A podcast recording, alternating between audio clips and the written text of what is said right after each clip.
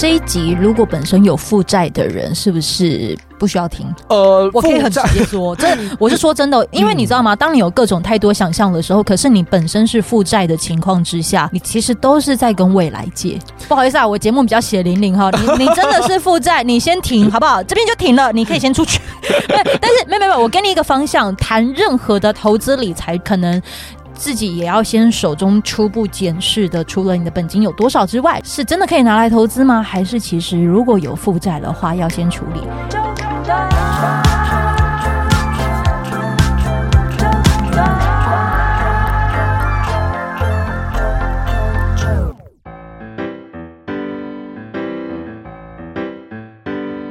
数字焦虑这件事情，你都会怎么样子去把它代谢掉？或者是你的学员这些都给你焦虑这件事情，你怎么代谢掉？呃，一开始当然会有点压力啊，大家一直给我一个我觉得很莫名的压力。那我觉得大家压力是源自于大家不了解。嗯，那在大家不了解的状况下给予的压力，那其实你就会。就会觉得我好想教育他们，跟他们讲，其实你不要担心，你应该去思考什么才是正确的事情。但是我就会慢慢发现，其实不是每个人都喜欢思考。对对，那大家不喜欢思考的时候，大家就会一昧的就只看到眼前的事情。哦，眼前是赚钱或眼前是赔钱。那其实这样的教育成本就很高。然后有时候也会觉得自己压力蛮大的，就是我明明在做对的事情，可是我怎么觉得有些时候我好像被质疑不是在做对的事情，就会觉得自己心里还是会有点压力啦。那你怎么处理啊？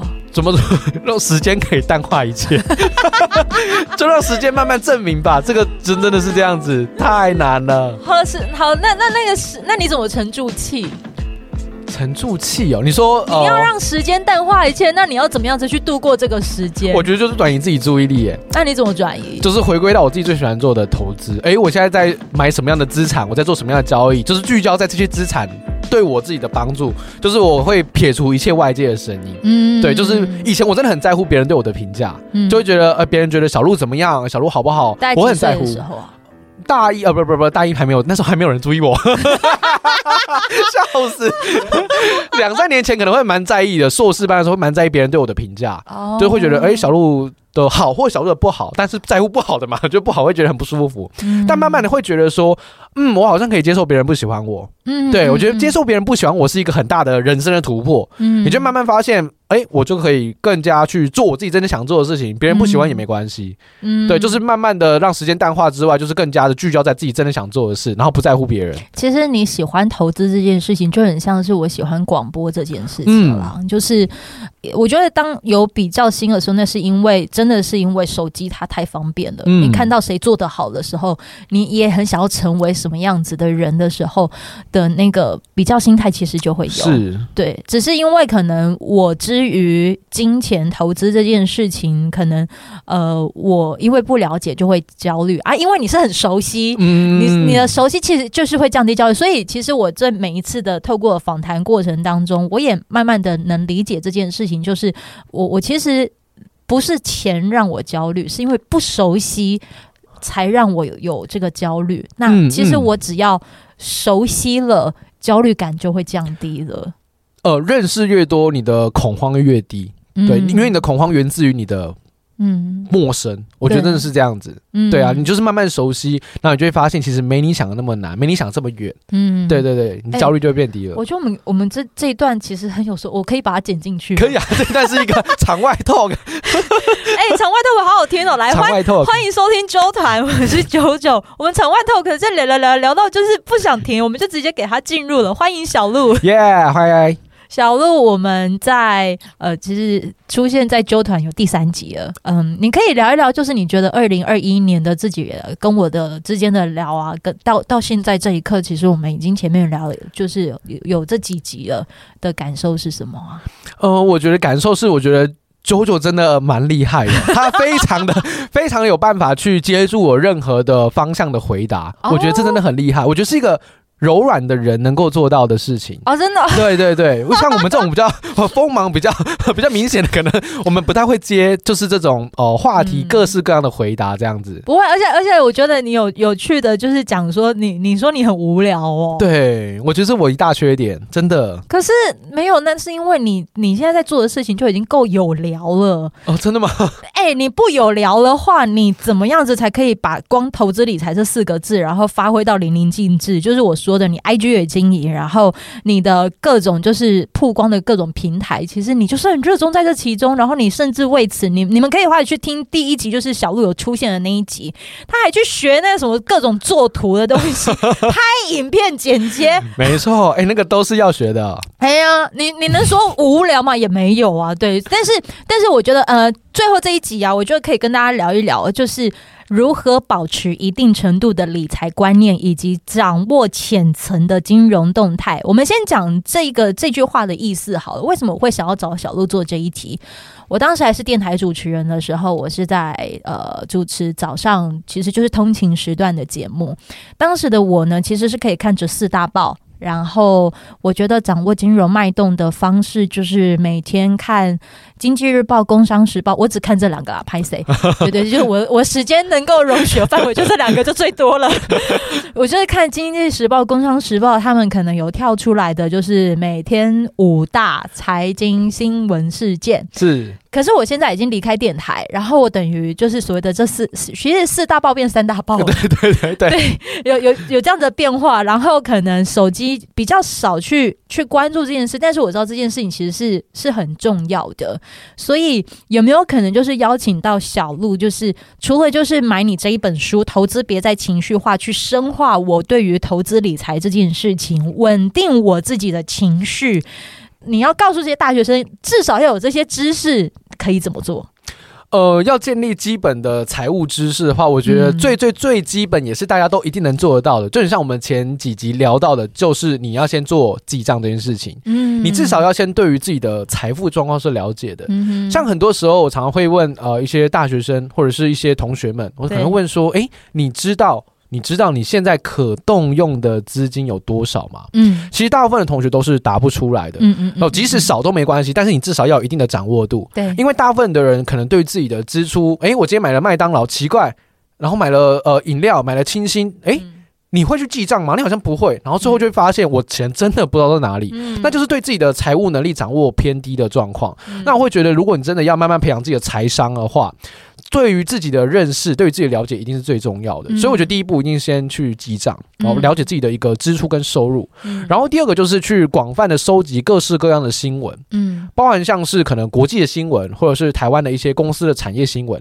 等一下哦，所谓的广泛是什么？就是不管这个消息面，这个呃新闻，它到底是你主观上认为它有用，还是它没用的，嗯、哼哼你都去把它收集下来。因为你现在还没有建立一个系统，你还不知道这些消息怎么辨识它的重要性，所以各种的消息你都可以点进去看一下，去了解一下这是一个什么样的事件。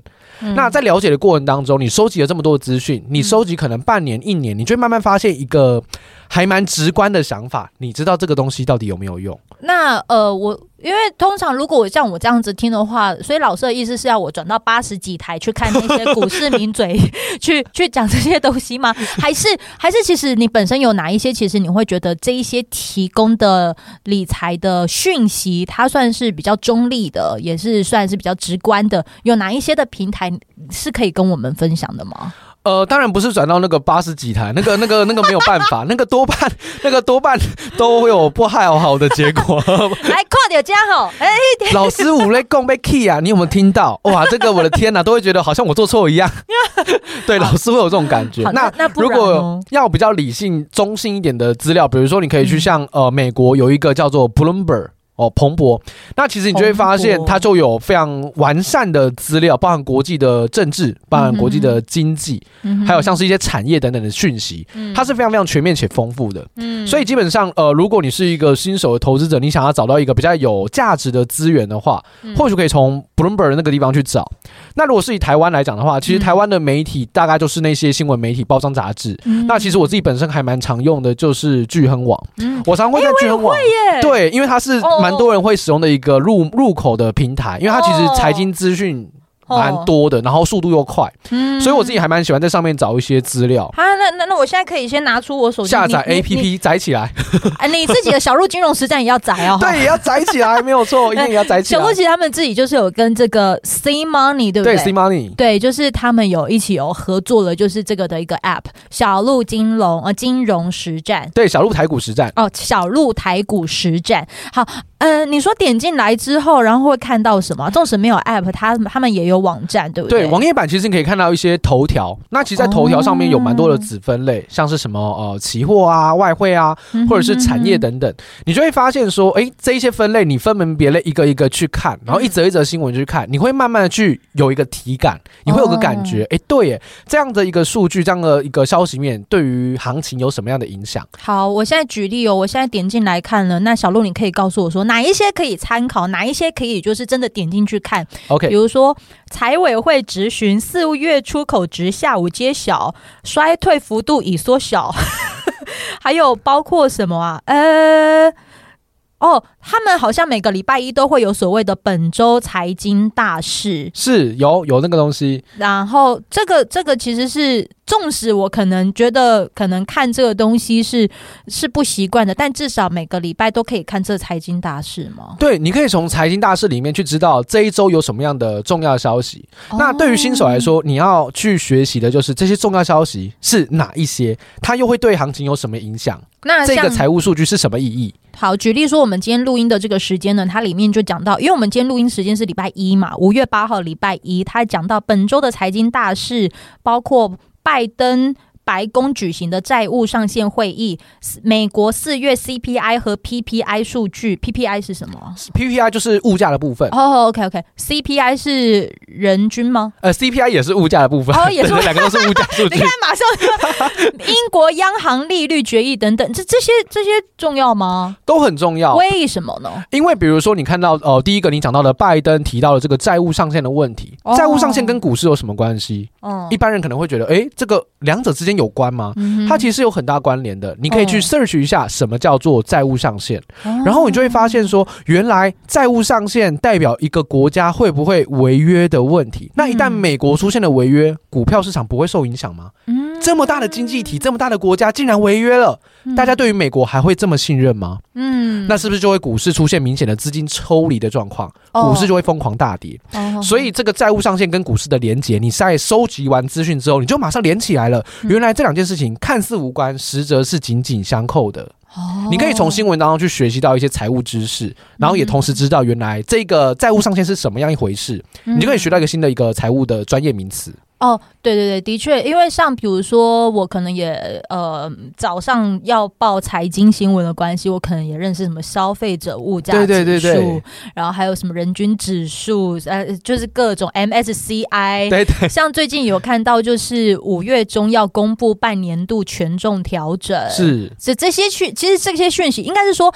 呃，这些大方向的这样子的一个新闻资讯就可以看，但是如果有一些新闻，它可能提到的就是，呃，像哎，有一个我来试着讲讲看哈，呃，某某的股票因为有风波惹意，它的股价正在力守几字头。对，这种可以点进去看吗？这种基本上对我来说，你可以点进去看，然后稍微了解一下哦，他讲的逻辑跟理由是什么？最近讲的是星宇航空啊，当然是深陷风波。哦，对对对，是。那对我来讲，这种新闻我就不会太过在意，因为它其实就类似八卦哦，哦，所以我会把这个当做什么，你知道吗？会把它当做是茶余饭后的话题啊。哎，你看那个最近某某不是航空不是发生什么事情吗？嗯，对，你可以。去聊这件事情，可是它会不会影响到你的投资？它不会，嗯、因为它深陷它的所谓的风波跟股价的波动，它其实是很难直接做连接的。哦，了解。对对对。哦，所以当你可能看到什么这几个类股即将大涨，然后呃什么东西亮灯涨停，这个你可以把它当做八卦。对，但是如果可能讲到像是那种经济数据啊，或者是一些政府的官员的谈话，嗯、那些可能真的会影响到总体经济的发展，嗯、那个就是要高度重视的消息面。嗯，对，其实你做了呃很久的功课之后，你可以快速去区分有用跟没用的。哎、哦，真的耶。对。对对，我觉得你知道我们现在这些聊的这过程当中啊，你你其实也就已经在呃投入这样子一个理财的资讯当中了，你至少已经有有个起手式了。那那要怎么样子保持一定程度的这个的理财观念？呃，我觉得怎么跟大学生说这些？保持一定的理财观念的话，就是你可能要先去正视一件事情，你对自己的财务的想象是什么？嗯，我所谓的财务想象是，呃，你可以去帮自己去规划一下你未来想要过什么样的生活。未来想要过什么样的生活，对，去想象都没关系。就是你可能想要住在一个几平的房子，嗯、你想开着什么样的车，嗯、哦，你每个月想要有什么样的生活水平，嗯、你可以去想象一下。嗯、你想象完成之后呢，你就开始去一步一步的从大方向慢慢限缩到小目标。嗯，你就开始去拆解，我想要住住到这样的房子，我想开到这样的一个车，嗯、我应该要有什么样的收入结构？我们可以再用另外一个，再帮大家更缩小一些些哦。如果现在真的是给 Z 世代听的话，你会觉得啊，好大，那我躺平好了，买一只 iPhone 比较快，比较。好，来讲到这边了，买一只 iPhone，你如何真的你把它当做一个小目标？你的确该换手机，但是。这只手机也是要钱呐，肯定的。你也不是所谓的那个十二期零利率这件事。那你好，你真的十二期零利率，你每个月也是要缴四千块吧？对，这四千块哪里来？对，钱到底哪里来？对，重点来了，钱到底哪里来？所以你就是从大的方向慢慢去细分成小小的目标，因为你如果觉得大方向小路买房子这个跟我一点关系都没有，我真的没有办法达到，你可能会觉得真的就像周周讲的，我就躺平算了，嗯，哦，好难哦，嗯。可是如果我们把一个大型的目标慢慢的拆解，嗯，从拆解到可能年度的目标，每一个月的目标，你就会慢慢发现，其实你可以更加理性的看待你到底需要什么样子的一个呃赚钱的水平，你需要有什么样的能力，才有办法达到你理想中的生活品生活水平这样子。所以我觉得理财这件事情，如果要让大学生慢慢去建立自己的理财观念或者是理财习惯的话，对，我觉得真的是要先对自己的未来有一些想象。我可不可以再问一个真的比较现实的啊？这一集如果本身有负债的人，是不是比较没有不需要听？呃，我可以很直接说，这我是说真的，因为你知道吗？当你有各种太多想象的时候，可是你本身是负债的情况之下，你其实都是在跟未来借。呃，肯定的，这就是嗯，向未来去支出嘛。嗯、不好意思啊，我节目比较血淋淋哈，你你真的是负债，你先停好不好？这边就停了，你可以先出去。对，但是没有没有，我给你一个方向，对，就是你我们在谈任何的投资理财这件事情，你可能。自己也要先手中第一初步检视的，除了你的本金有多少之外，你的本金是真的可以拿来投资吗？还是其实如果有负债的话，要先处理哪一些的负债是真的该处理，哪一些的负债其实可以先缓缓？呃，有些人都说理财之前要先理债，先把自己的债务状况搞清楚。嗯、那其实呃，债务来讲，以学生啊，大学生最常出现的债务就是学贷。对，学贷，大部分人都是学贷。对，呃，你不要在，你不要做一些奇奇怪怪的事，应该不会有一些额外的呃债务问题。嗯、那在面对学贷的时候，其实你可以去理性思考的一个点就是，嗯、学贷的利率到底高不高？哎。其实我今天有带我那个学贷的那个哎、欸，哦真的，因为我我也要跟我朋友要聊负债的那个讯息哦，然后你知道我把我以前哦，就是我学贷的那一张纸，还有就是当时我在年轻时期我有贷信贷的那个利率的趴数，哦、你知道当时我的那个利率趴数十二点七八趴，这么高。